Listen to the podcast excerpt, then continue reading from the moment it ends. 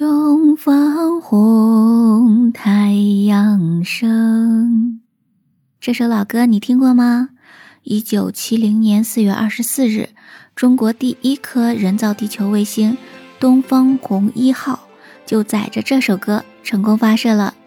这是中国发射的第一颗人造卫星，中国成为当时第五个可以发射卫星的国家。从这时起呢，就拉开了中国人探索宇宙奥秘。和平利用太空造福人类的序幕啦！二零一六年的三月八日，国务院同意从二零一六年起，将每年的四月二十四日设立为中国航天日。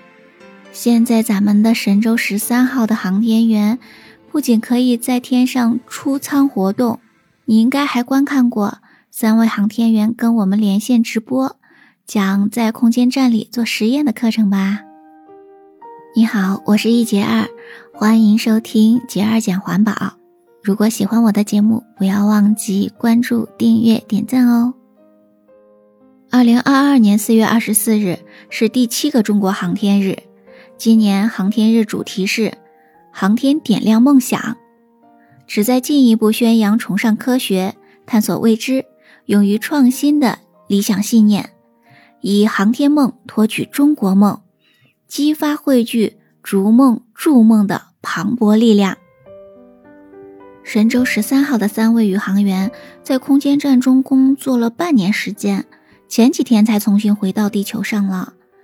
你有没有好奇，他们在天上工作的这半年，每天也是要吃喝拉撒的，会产生很多的垃圾吧？这些垃圾怎么处理的呢？航天员们首先也是要把垃圾进行分类。废水是不好收集、危害又大的垃圾。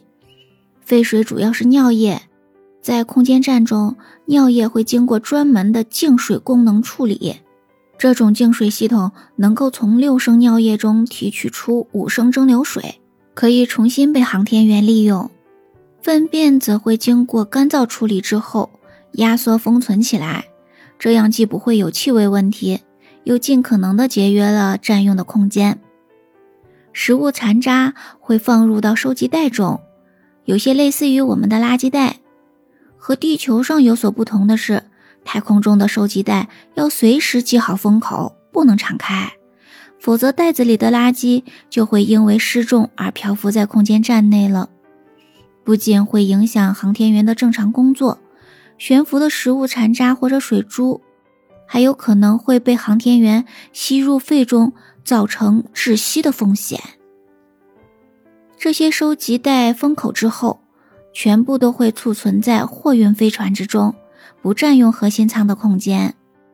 航天员在执行完太空任务之后，会将空间站中所有的废弃物都集中在货运飞船之中。等到任务结束之后，货运飞船就会与核心舱分离，带着废弃物离开轨道。并返回地球大气层。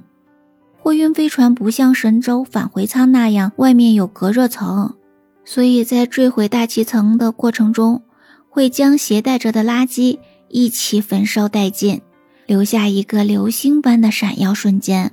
之所以要坠毁到大气层中，其实是负责任的表现。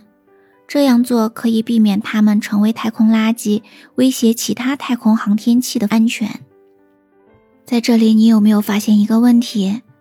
全世界每年都有那么多的国家发射那么多的卫星和其他的航天器，是不是也会产生很多的太空垃圾呢？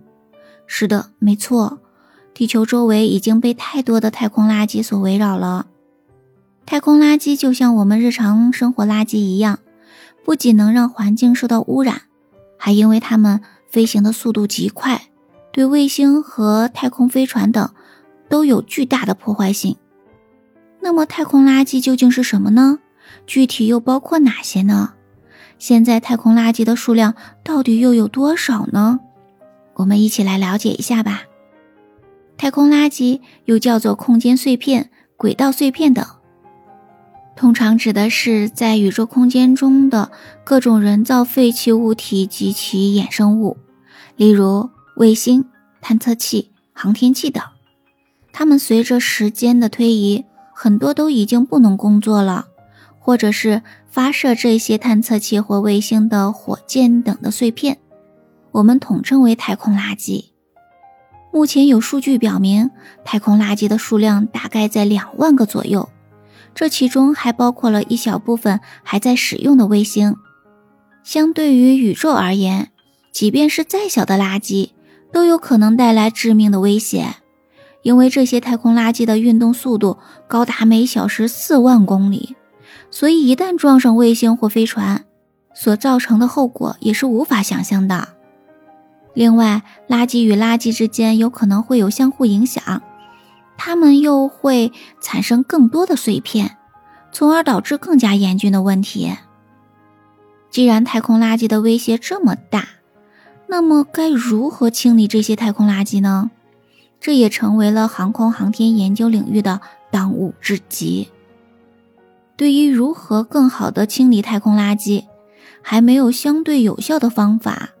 目前科学家们提供的最好的方法主要有以下两种：一种是躲避，就是将停止工作的卫星推进到其他轨道上去，以免同正常工作的卫星发生碰撞；另一种是消灭，就是用航天器把损坏的卫星带回到地球大气层，让它燃烧，减少太空中的垃圾。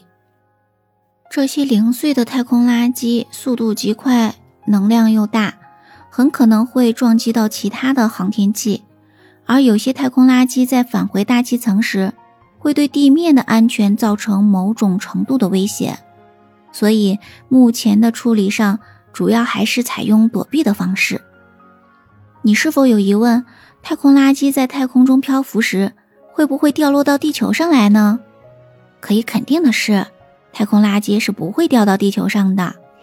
因为它们会受到地球的万有引力，围绕地球做圆周运动，只要没有其他物体阻碍它们的运动，就不会掉到地球上，所以不用担心哦。我们国家的航天事业在世界上已经处于前列了，我们也很注重太空环境的保护，相信未来我国在航天事业上一定能取得更大的成就。有没有可能你会成为飞上天的那一位航天员呢？今天的分享就是这些啦，感谢你的收听，你的点赞和评论是我持续创作的最大动力，你的互助能帮助作品被更多人听到。锁屏状态按下开关键，无需解锁屏幕也能点赞哦，快去试试吧！下期节目再见啦，拜拜。